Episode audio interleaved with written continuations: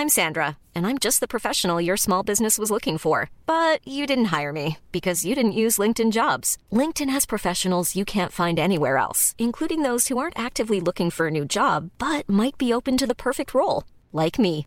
In a given month, over 70% of LinkedIn users don't visit other leading job sites. So if you're not looking on LinkedIn, you'll miss out on great candidates like Sandra. Start hiring professionals like a professional. Post your free job on linkedin.com/people today. Porque el mundo actual no se entendería sin la economía y los negocios.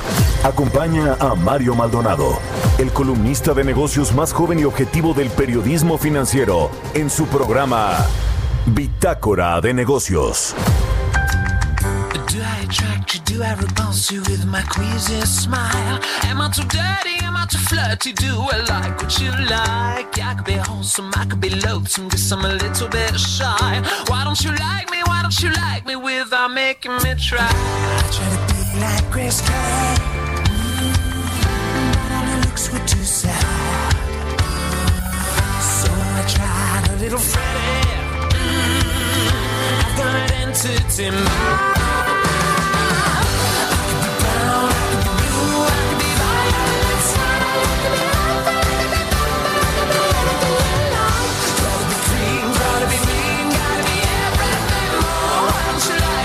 you like me? Why don't you walk?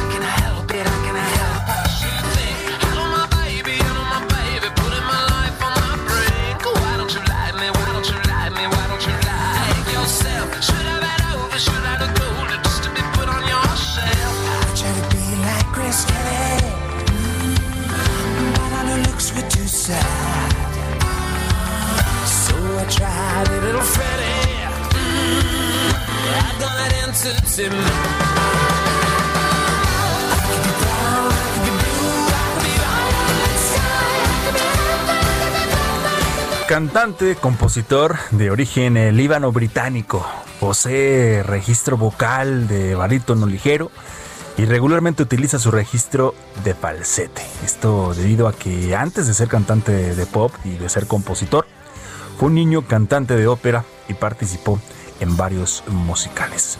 En su debut oficial como cantante en 2017 firmó un contrato con la discográfica Casablanca Records y también con Universal Music, conocido por ser uno de los primeros cantantes que salieron de internet y se hicieron famosos.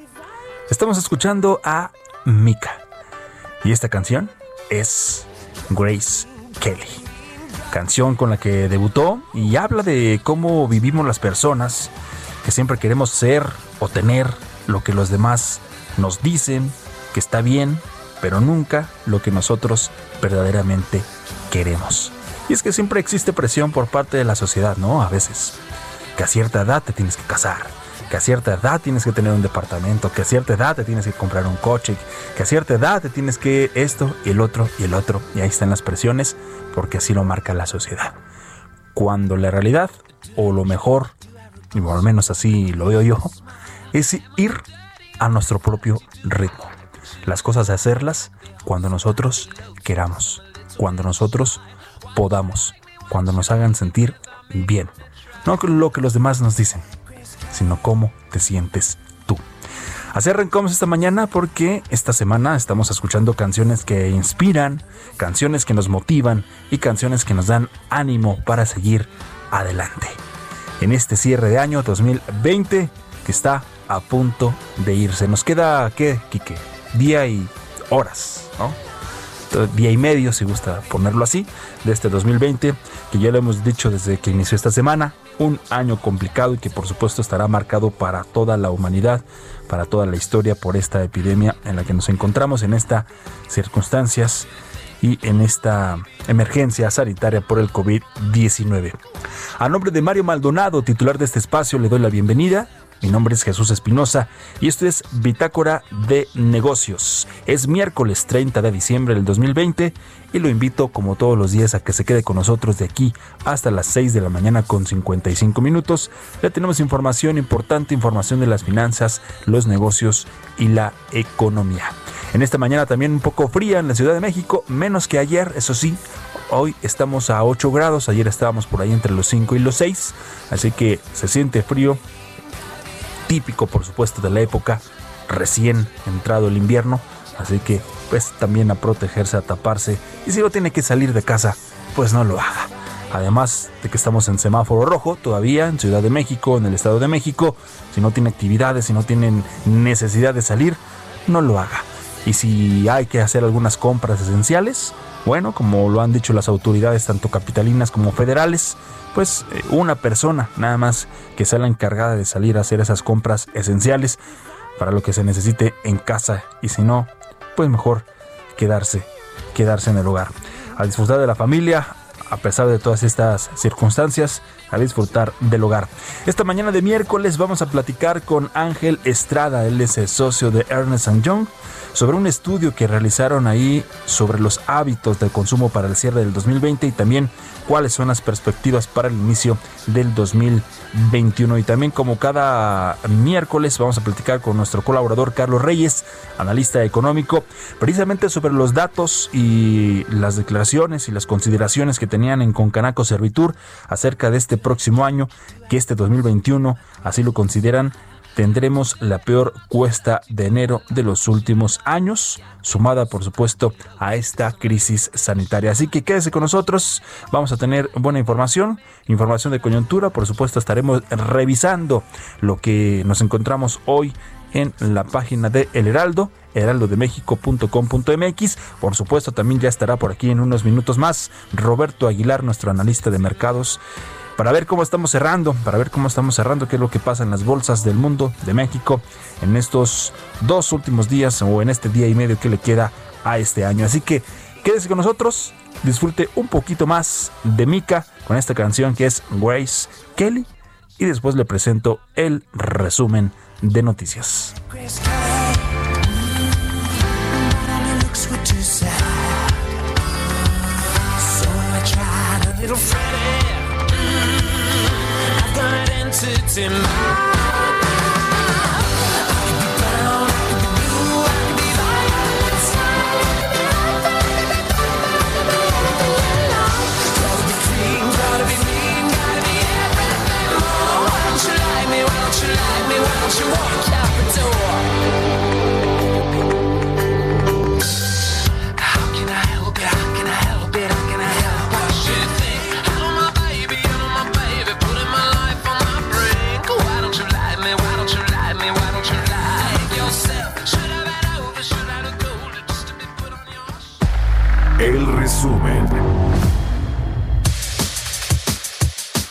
Luego del apagón ocurrido el pasado lunes por la mañana de este martes, Xochitl Galvez, senador del PAN, consideró que Manuel Bartlett debe renunciar a la titularidad de la Comisión Federal de Electricidad. Indicó que la empresa del Estado sí funciona, pero indicó que su director es quien no ha dado resultados. Entonces, ante la posibilidad de que se generen culpables o chivos expiatorios y que la CFE no asuma la responsabilidad de las dimensiones que tiene esta caída, casi igual a la caída del sistema de los 88, o sea, tuvo una dimensión nacional. Eh, yo estaré solicitando y le he pedido a algunos compañeros que pidamos que se haga una investigación independiente a la CFE. O sea, la CFE no puede investigar lo que pasó, dado que es juez y parte. Y creo que el Senado de la República es un organismo que podría encabezar la investigación y con total imparcialidad eh, decirle a los mexicanos quién es el responsable o cuáles eh, las fallas operativas o, o si hay un problema en la política energética seguida hasta este momento. Por la tarde, en una segunda conferencia de prensa, la Comisión Federal de Electricidad aclaró que todo inició con un incendio en 30 hectáreas de un pastizal de Padilla, Tamaulipa, lo que dio pie al desbalance y salida de operación de dos líneas de transmisión y la actuación de un sistema de protección. Así lo explicó Carlos Meléndez, director general del SENACE.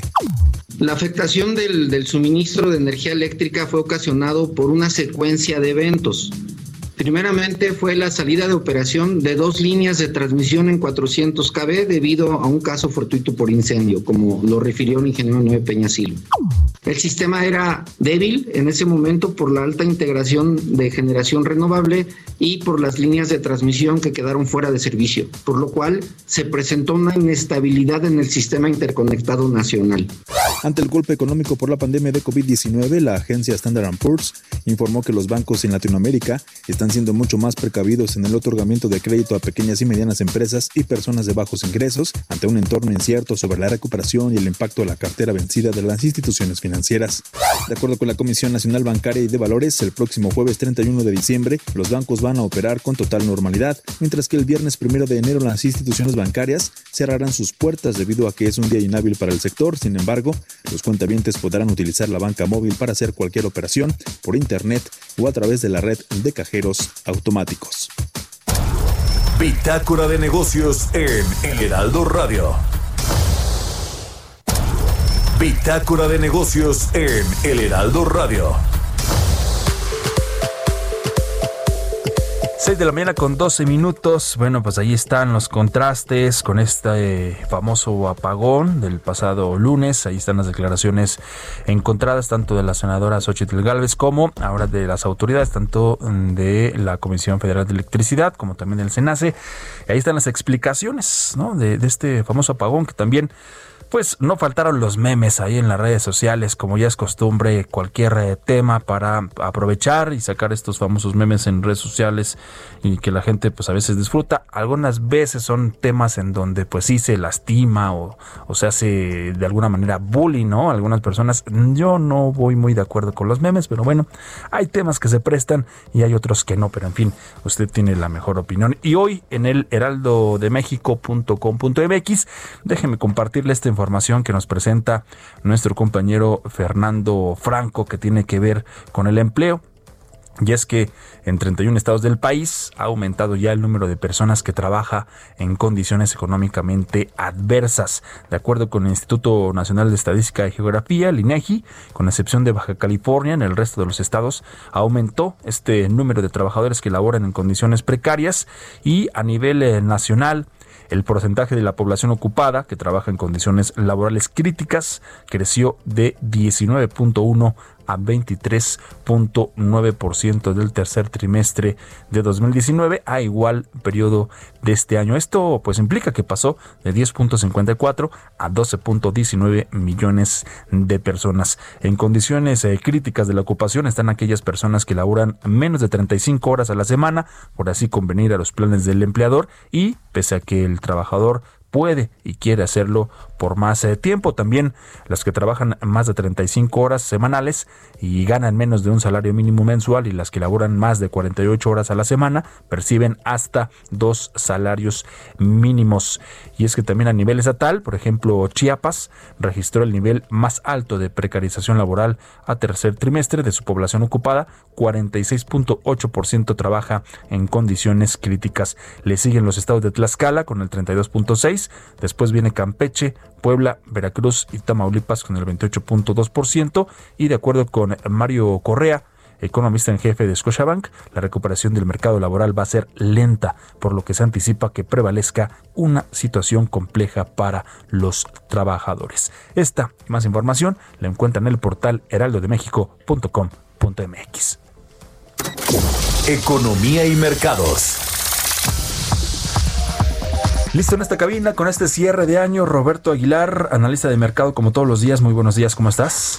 Mi estimado Jesús, muy buenos días. Te saludo a ti y a todos nuestros amigos eh, en esto que ya va terminando, ya va de salida el 2020. Pero bueno, pues la verdad es que sí es interesante todo lo que nos está sucediendo y creo que en algunos casos o algunos temas van a llevar continuidad, justamente como es el caso de la vacuna de la que vamos a seguir escuchando mucho por mucho tiempo. Pero bueno, vamos a entrar en materia, si me lo permites. Estaba yo observando aquí algunos datos del tipo de cambio y de la Bolsa Mexicana de Valores. Ya te platicaremos un poquito más adelante sobre este tema. Pero el primer caso conocido en Estados Unidos de una variante del coronavirus altamente infecciosa descubierta en Gran Bretaña se detecta ayer en Colorado, mientras que el presidente electo Biden advierte que la mayoría de los estadounidenses podrían tardar años en vacunarse siempre y cuando se mantengan las tasas de distribución actuales.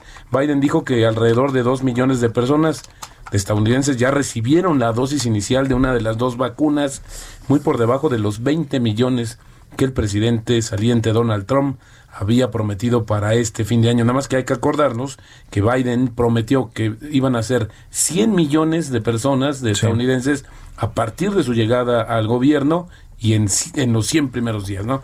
Hay que también comentarlo y ver pues si también cumple con esta situación. Pero fíjate que Reino Unido se convirtió hoy en el primer país del mundo en aprobar la vacuna contra el coronavirus desarrollada por la Universidad de Oxford y AstraZeneca. El gobierno ha aceptado hoy la recomendación de la Agencia Reguladora de Medicamentos y Productos Sanitarios para autorizar el uso de la vacuna COVID-19 de la Universidad de Oxford y AstraZeneca. Esto lo dijo el Ministerio Británico de Salud. Importante, mi estimado Jesús, habíamos comentado que los reflectores iban a estar sobre este tema de AstraZeneca sobre todo porque México y en general la región tiene una dependencia muy grande al abasto que podría surgir de esta de esta vacuna que tiene más facilidades, es más económica, el tema logístico, o sea, no necesita una cadena de frío, etcétera, etcétera. Y bueno, pues importantísima la, la nota que se está dando a conocer. Sin embargo, por el otro lado, como si fuera literal una carrera, el número de contagios en el mundo sigue creciendo aceleradamente. Ya reportamos 81.5 millones de casos, mi estimado Jesús, y 1.8 millones de decesos.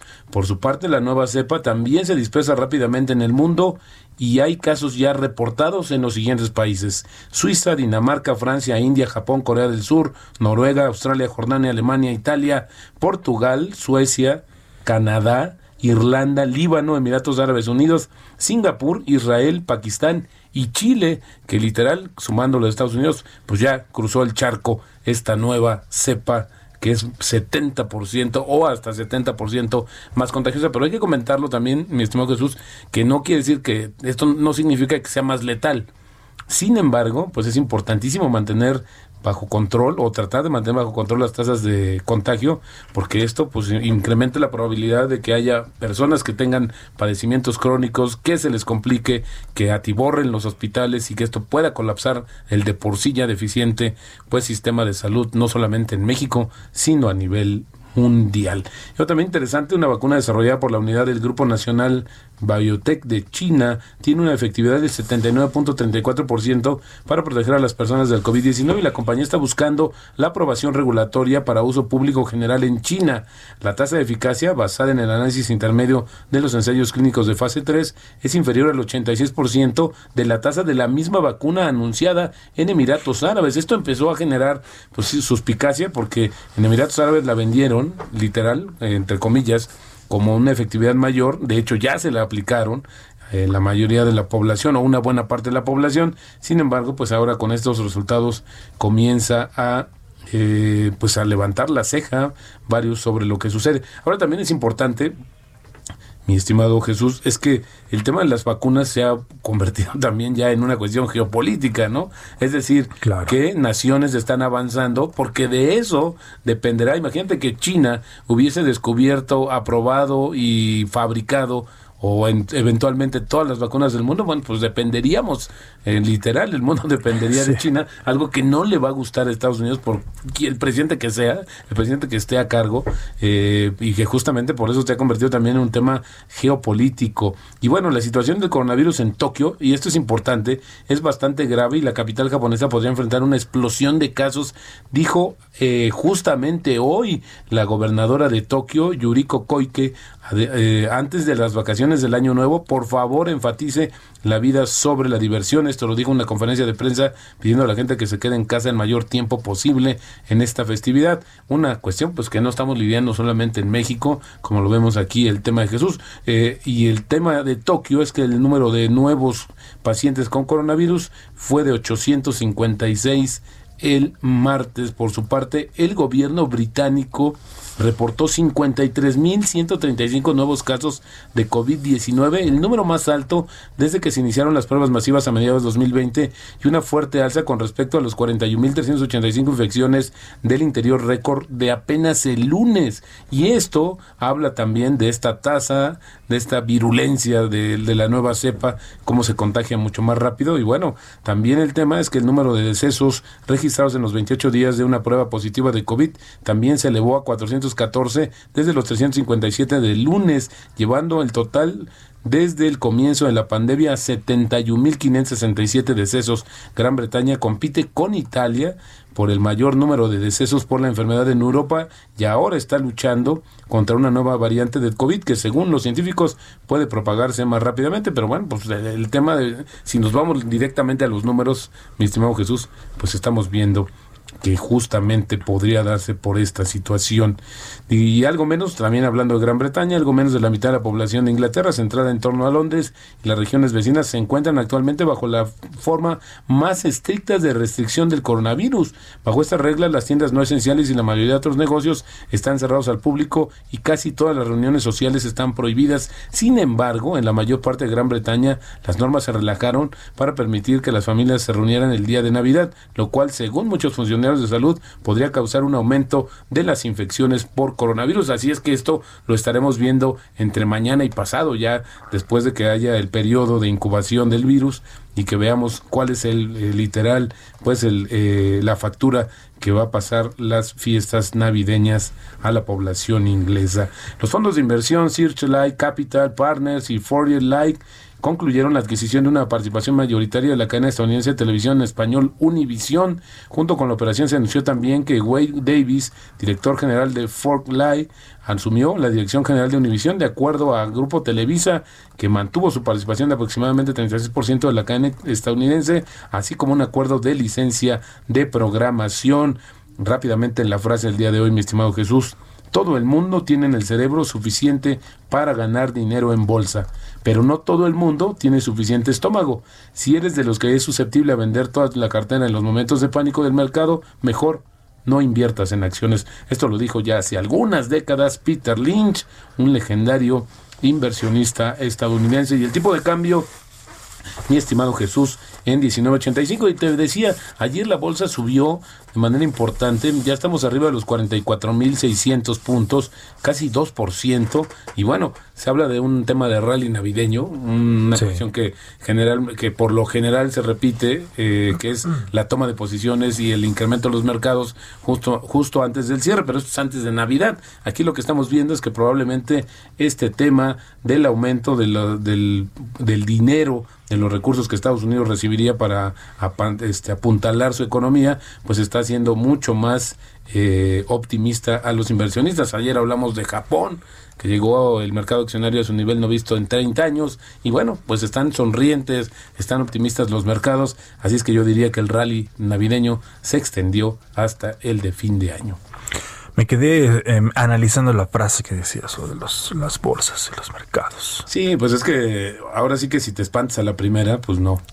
No, no, no, estás hecho para el mercado. No, vas para, no vas bien por ahí. Porque el tema es que eh, pues hay un efecto incluso como de manada, que le llaman, que cuando tú empiezas a, ver que alguien vende, pues también vendes, ni siquiera saber por qué. Como cuando jugabas fútbol en la primaria, ¿no? Todos atrás de la pelota. Exactamente. Y luego sucede lo contrario. Ayer la frase que decíamos es que pues tienes que mantener el mayor tiempo posible, porque eso es lo que te va a dar un rendimiento en el largo plazo, en el mediano y largo plazo. Pero así, cómo se han forjado todas estas frases tan famosas en el mercado financiero y que vienen, que eso es lo más importante, de grandes inversionistas que hicieron mucho dinero justamente a través del mercado de valores. Pues vamos a entrarle también, vamos a tener paciencia también.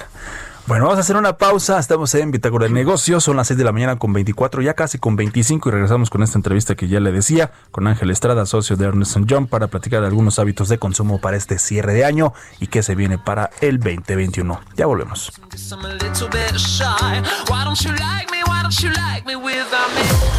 Continuamos en un momento con la información más relevante del mundo financiero en Bitácora de Negocios con Mario Maldonado. Regresamos. Estamos de vuelta en Bitácora de Negocios con Mario Maldonado.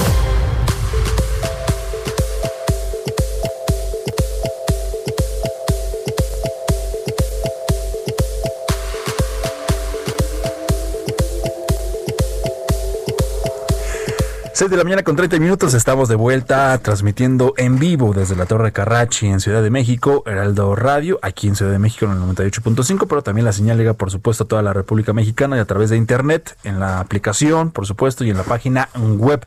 Estamos platicando eh, precisamente eh, en, esta, en esta pausa sobre esta llamada nueva cepa o esta variante del coronavirus y tienes también información importante Roberto. Fíjate que antes de entrar a este tema te me gustaría comentar justamente relacionado con la vacuna y el tema de China que Shanghai Fosun Pharmaceutical Group va a crear una empresa conjunta con la alemana BioNTech para producir vacunas contra el COVID en China. Esto lo informó hoy una revista financiera que se llama Caixin, pero es interesante porque la primera etapa de la planta con sede en China tendrá una capacidad de producción de 200 millones de dosis. Interesante, pero fíjate que también se dio a conocer hoy de hecho, hace unos minutos, un estudio donde dice que una nueva variante del coronavirus no parece provocar una enfermedad más severa que otras variantes. Según este estudio emparejado de la Agencia de Salud Pública de Inglaterra, los científicos dicen que la nueva variante puede propagarse con mayor rapidez. Eso sí, se encontró en Inglaterra a mediados de diciembre y llevó, y llevó a otros países a imponer restricciones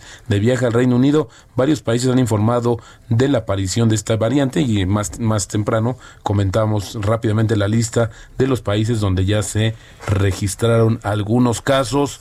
El tema es que pasa, ya cruzó el charco, como decíamos, México. ¿Qué pasa en México? Pues precisamente ayer por la por la tarde en esta conferencia vespertina que todos los días la, la hacen desde la Secretaría de Salud a través de Hugo López Gatel, el subsecretario de Prevención y Promoción de la Salud, pues se ha dicho que ya esta variante podría estar en México y es que también eh, explicó que esta fue detectada en septiembre, sin embargo, ya como lo decíamos, también se notificó a la Organización Mundial de la Salud hasta la primera semana de diciembre, por lo que lo más probable es que actualmente se encuentre en diferentes países, así lo decía el subsecretario.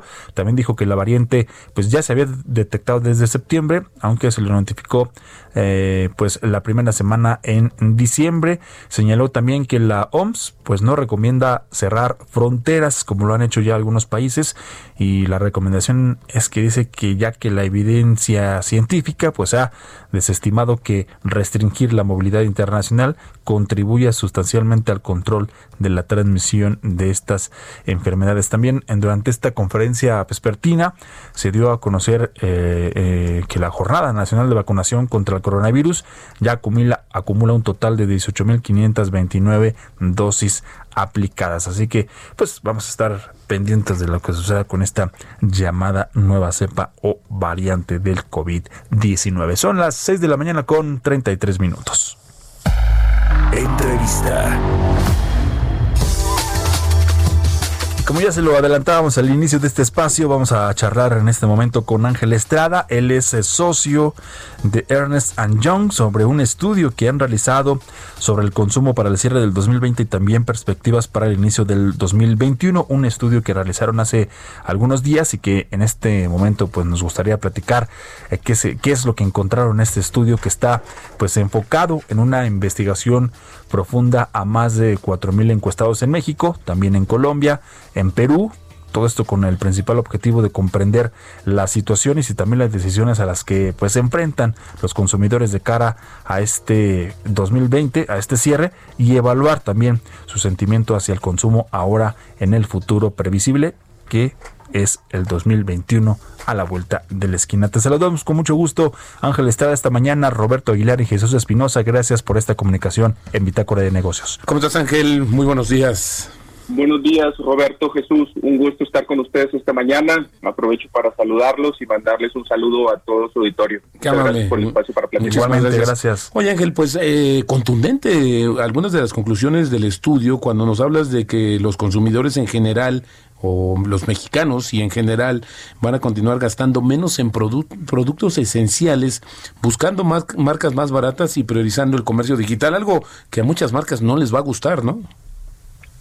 Eh, es correcto, Jesús Roberto. Eh, de hecho, esta fue una pregunta parecida a la que nos hicimos en, en EY, en EY Parthenon, que es la firma a la que pertenezco, y a raíz de esto decidimos eh, inicialmente lanzar esta serie de estudios por allá de marzo, abril de este año, y lo hemos venido actualizando de forma recurrente en estos meses, ¿no? Como, como mencionas, vemos una serie de características aquí en México, en, en el consumidor mexicano, Eh, uno de, ellos es lo que menciona sobre pues lo que hemos visto, ¿no? El impacto eh, fuerte que han tenido en el bolsillo un segmento amplio de la población de los consumidores.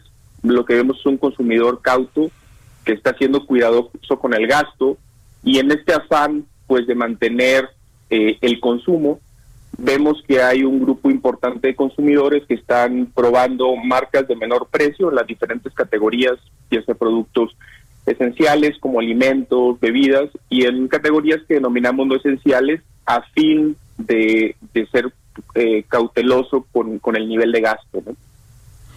Oye, y esto importante porque también en un me pareciera que hubo varias etapas, Ángel, tú eres el, que encabezaste el, estudio, pero como que las primeras impresiones o las primeras reacciones del consumidor es también irse como a compras de productos de salud, desviar un poco esta atención de su, de su gasto, pero luego se, se ha ido normalizando. En realidad, todo esto que suceda, porque después también se ha ido modificando conforme se ha ido dando a conocer este tema o la evolución misma de la pandemia, ¿Crees que al final del día, cuando esto regrese a la nueva normalidad o anormalidad, como muchos decimos, volveremos, volveremos a ver al mismo consumidor previo a este tema de pandémico? Pues mira, esta es una es una excelente pregunta. Eh, como mencionas, y si me permites dar un poco el contexto antes de contestarla, eh, lo que vemos es que esta situación que estamos viviendo a raíz del COVID ha sido un evento pues realmente único eh, en la historia reciente. Y la profundidad del impacto pues todavía es desconocida. Eh, algo similar vemos que aplica cuando pensamos en el, impacto que toda esta situación ha tenido y puede tener el comportamiento y en los hábitos de compra y de consumo de la población aquí en México, ¿no? Eh, si recordamos por allá de marzo, abril, cuando todo esto inició, pues estoy seguro que algunos de nosotros pensó que esta situación iba a durar probablemente algunas semanas, había otras personas que pensaban que iba a durar algunos meses y pues ya estamos a diciembre, ¿no? Por terminar este 2020 y, la situación eh, todavía es complicada, ¿no?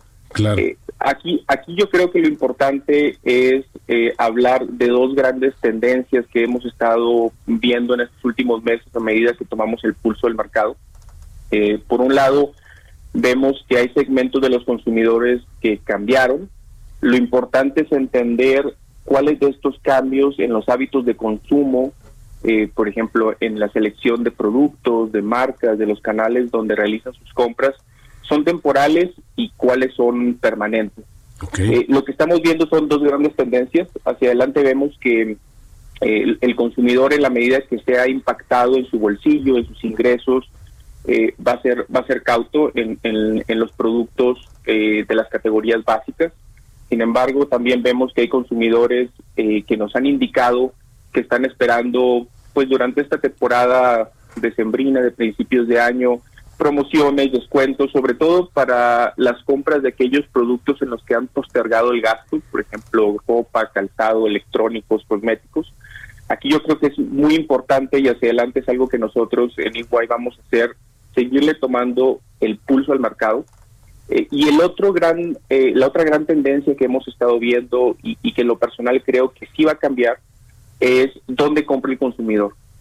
Lo que hemos visto durante esta situación de confinamiento eh, y en los últimos meses es que hay una parte importante del mercado en los diferentes segmentos de consumidores que han realizado sus compras a través de comercio electrónico, páginas de internet, plataformas en línea. Acá lo que vemos es que, y, en lo personal creo que sí va a haber un nuevo consumidor que está más abierto y que ha roto algunos paradigmas para realizar sus compras en línea. Lo que va a ser importante es seguir monitoreando el, el impacto que estamos teniendo en la economía en los hábitos que van a ser permanentes y aquellos temporales. Ok, ahora, este tema también, sobre todo la reacción de las marcas, hoy me quedaba pensando un poco porque hemos visto algunas de consumo que también han mutado rápidamente a ciertas, eh, bueno, sobre todo algunas, vamos a poner eh, que producían este eh, productos de consumo, pero ahora también están incluyendo cubrebocas o gel, entonces están ampliando también este canal, pero creo que también en algún momento ya, ya por lo menos hemos percibido, lo digo desde el punto de vista como consumidor y personal, que ya algunos precios han comenzado a disminuir y es decir que ya el efecto de las compras de pánico que ustedes identificaron pues ha empezado a disminuir y esto pues hace como tú comentabas muy bien el tema de una nueva un nuevo consumidor que está surgiendo. Quizás ya no sea el mismo que veíamos previo o ya no seremos los mismos que veíamos justamente antes de la pandemia pero pero al final del día hemos tratado de adaptarnos a esta nueva normalidad desde el punto de vista del consumidor y las empresas haciendo eco de lo mismo. Es correcto es correcto, eh, Roberto Jesús. aquí yo lo que les diría es que en, en, estas situaciones, en esta situación que estamos viviendo, realmente, como dice la frase, es información, información es poder. Eh, creo que las empresas que más rápido van a entender las necesidades del consumidor, pues son aquellas que tienen acceso pues a la información actualizada del gasto, que entienden las necesidades y las preferencias de los consumidores y sobre todo aquellas que reconozcan o están reconociendo pues que lo que funciona en el pasado no necesariamente es lo que va a tener éxito hacia adelante. Claro. Claro. Oye Ángel, ¿y se dio el caso, por ejemplo, de encontrar algún perfil del consumidor donde también hayan dicho, bueno, pues este, no sabemos qué va a pasar, vamos a gastar hoy eh, todo lo que se pueda para no pensando en el futuro con esta incertidumbre, porque como decíamos, eh, algunos pensamos que iba a durar semanas y bueno, esto puede durar hasta incluso años. Sí, mira, cuando hablamos del consumidor, estamos hablando del consumidor general, ¿no? Eh, lo que nosotros vemos es que definitivamente hay segmentos de, consumidores que tienen eh, patrones de, compra que son diferentes, ¿no? A este perfil general. Identificamos algunos consumidores, sobre todo en los primeros meses, en donde realizaron eh, compras hasta donde el bolsillo se los permitió, pues para, para abastecerse, para tener los productos de la canasta básica. Eh, pero yo te diría que aquí en México no es la mayoría. Si bien ese comportamiento lo vimos al inicio de toda esta pandemia, lo que hemos estado viendo en los últimos meses, porque este estudio lo hemos estado actualizando cada dos, tres meses, es que en general es un consumidor eh, cauto en los diferentes niveles socioeconómicos. Okay. Eh, yo te diría que lo que hemos visto de manera más diferenciada, si lo analizamos eh, pues en los diferentes estratos, es em, la postergación eh, de aquellos productos que no son que no son esenciales, que no son básicos, ¿no? hay un segmento de la población que pues la compra, por ejemplo, de electrónicos, electrodomésticos, ropa, calzado, la ha estado postergando, sobre todo para utilizar ese, ese presupuesto para alimentos, para bebidas.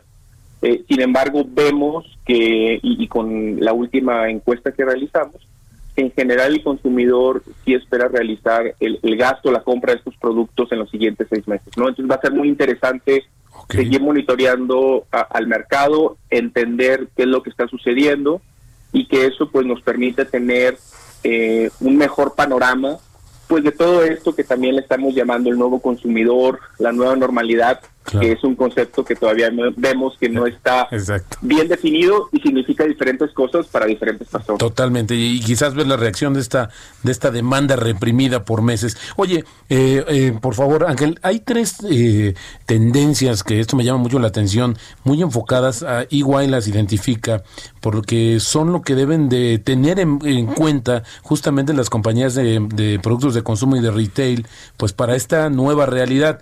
¿Nos las puedes eh, eh, compartir? Creo que es interesante porque esto habla sobre la planificación futura de la estrategia de cada una de estas compañías. Sí. Mira, las tres tendencias que, estamos viendo de manera general eh, es como lo mencionábamos, por un lado, un consumidor que está siendo impactado en su bolsillo, en sus ingresos, y, entonces vemos que está siendo cauto, en muchos casos está en, un modo ahorro. Vemos que es un consumidor que está priorizando el gasto en, categorías básicas, pensando en alimentos y bebidas. Sí. Y que dentro de este gasto, pues está eh, dispuesto o ha estado probando productos de marcas diferentes. En algunos casos, productos de marcas de menor precio, lo cual, como dices, es importante de cara a las compañías eh, de, que fabrican los productos, a las cadenas minoristas, el otro punto que también estamos viendo es, eh, como lo mencionábamos anteriormente, un consumidor que está abierto a realizar compras en línea, a probar plataformas digitales, ¿no? Eh, es un consumidor o hay un segmento del consumidor que a lo mejor antes de toda esta situación pues tenía desconfianza, eh, no estaba tan convencido del valor que este canal o estos canales digitales ofrecían.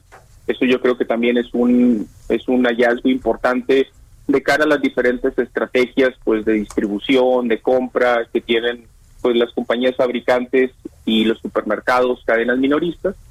Y el otro punto que también vemos es un consumidor que pues ha estado postergando la compra de ciertos productos, categorías que le denominamos pues no esenciales, eh, pero que también hacia adelante ha mostrado que tiene eh, ese apetito y que tiene el interés de realizar compras que ha venido postergando eh, o que no realiza no ha realizado en los últimos meses, ¿no? Entonces de cara a, las compañías fabricantes, de cara a los a, a, las tiendas, eh, a, las cadenas minoristas, a las tiendas departamentales, pues va a ser importante definir muy bien eh, cómo este consumidor está realizando las decisiones, entender cuáles son eh, los productos y las marcas que va a adquirir y sobre todo los canales en los que va a realizar la compra, ¿no? Anteriormente, y, y esto lo sabemos, que el mundo de retail en México estaba fuertemente impulsado por las compras en las tiendas físicas. Así es. Eh, eso vemos que ya no necesariamente es la norma. Y hacia adelante, pues tener una estrategia eh, digital de comercio electrónico, eh, balancear los portafolios de los productos, las marcas, asegurarse que la anaquel digital es lo más parecido a lo que el consumidor está buscando, va a ser clave hacia adelante. Claro, pues muy interesante porque esto es lo que vemos incluso cada vez que vamos al súper y en nuestro carrito podemos ver cómo está cambiando también nuestros hábitos en este sentido. Pues te agradecemos mucho Ángel Estrada, socio de EY Parthenon, por habernos compartido los resultados de este interesante estudio y bueno, insisto, esto es algo que sentimos directamente como consumidores y bueno, pues creo que ahí los cambios, eh, ¿quién mejor que nosotros también para poder evaluarlos? Muchísimas gracias por la entrevista, muy buenos días y feliz año. Jesús, Roberto, feliz años a todos, feliz años a todos y solamente mencionarles que el estudio completo se encuentra en nuestra página de internet www.ey.com diagonal es-mx y también en nuestras redes sociales Iguay México. Aquí pueden encontrar el estudio completo y otros estudios que estamos haciendo que creemos que también son relevantes. Excelente, Ángel. Muchas gracias. Muy buenos días. Muy buenos días. Feliz año. Muchas gracias. Igualmente, gracias. Buenos días. Historias empresariales. Este martes el eh, mundo de la moda se vistió de luto y le dijo adiós a uno de los más eh, grandes de la industria. La Academia de Bellas Artes de Francia dio a conocer el fallecimiento de Pierre Cardin, el diseñador francés cuyo estilo de la era espacial fue uno de los símbolos de la moda del siglo XX. Falleció a los 98 años. Es Giovanna Torres con la información. El diseñador de modas francés Pierre Cardin, famoso por sus creaciones futuristas y crear un emporio con su nombre, adoptando un sistema de licencias a gran escala, falleció a los 98 años de edad, dejando una fortuna personal cercana a los 525 millones de euros.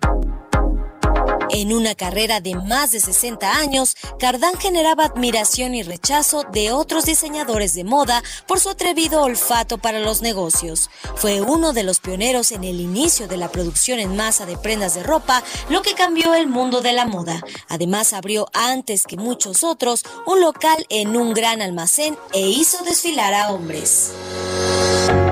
El modisto más longevo que comenzó como aprendiz de sastre a los 14 años se formó en la casa Christian Dior.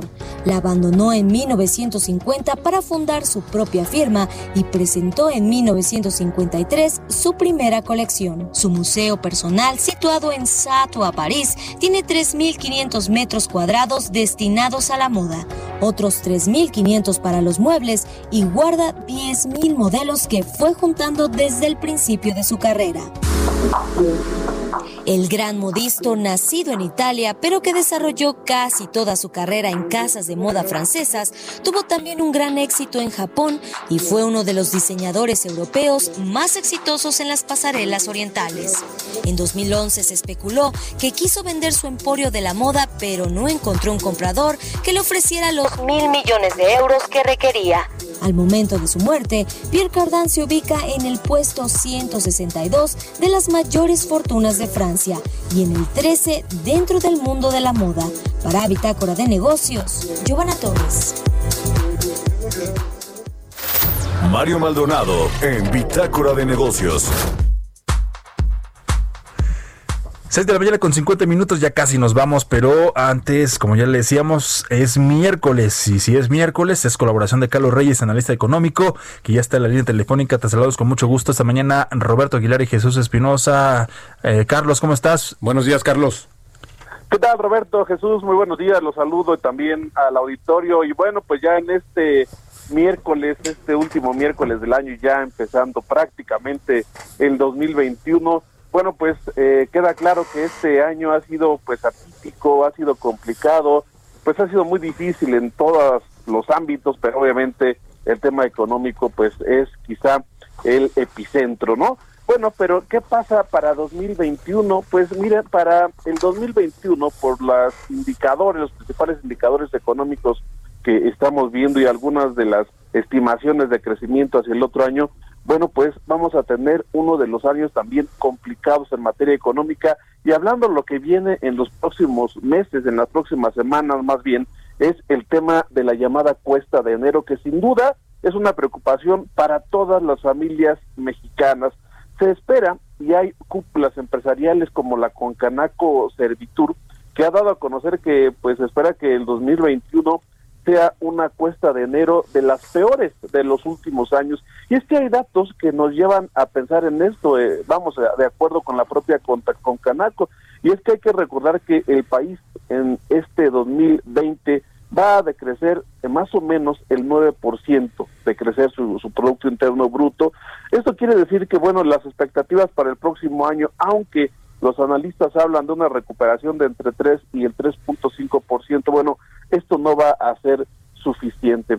La derrama económica de las familias va a ser menor porque, bueno, ha habido desempleo. Hay que recordar que formalmente ha habido más de un millón y medio de eh, pérdidas de empleos formales, pero ya si tomamos en cuenta toda la economía, incluida la informal, casi 12 millones de personas han pues reducido sus ingresos. Esto quiere decir que va a haber menos consumo. La, la fórmula de, de la demanda agregada, que es lo que mueve la economía está afectando precisamente el consumo. Hay que recordar que aspectos como el turismo, por ejemplo, el comercio, todos los servicios, bueno, pues ha bajado sus ventas, sus niveles de ingreso y bueno, eh, inclusive a nivel comercial internacional, la balanza comercial de México, tan solo la de enero a octubre, tuvo un retroceso eh, una caída casi del 51% respecto a los reportados el año pasado.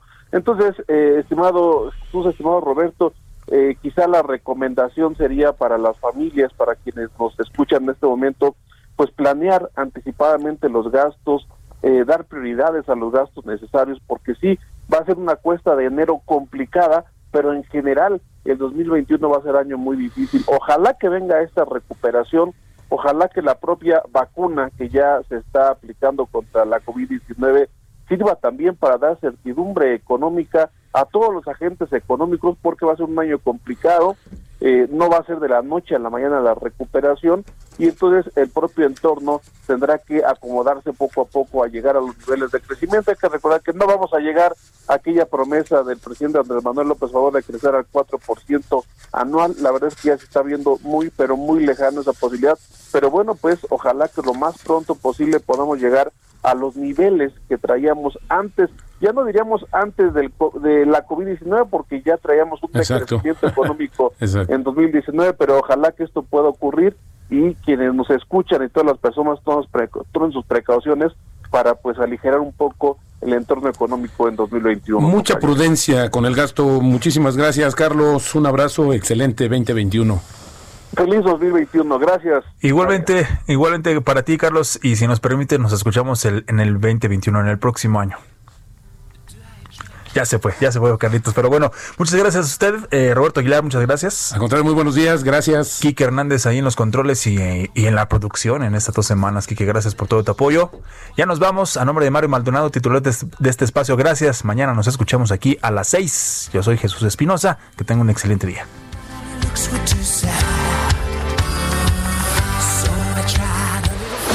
Esto fue Bitácora de Negocios con Mario Maldonado, donde la H suena y ahora también se escucha. Una estación de Heraldo Media Group.